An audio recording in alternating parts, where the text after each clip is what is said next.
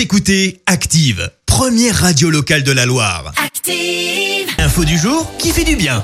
Et ce matin, on revient sur cette euh, belle histoire lors d'un match de foot en Moselle. Et oui, ça se passe le week-end dernier. L'arbitre de la rencontre entre deux équipes amateurs s'est effondré dans le rond central juste avant la mi-temps. Le quinquagénaire a en fait été victime d'un arrêt cardiaque, mais il a eu beaucoup de chance. C'est pour cause. Euh, Deux supporters, un infirmier et un ambulancier ont couru sur la pelouse pour lui donner les premiers soins et faire un massage cardiaque.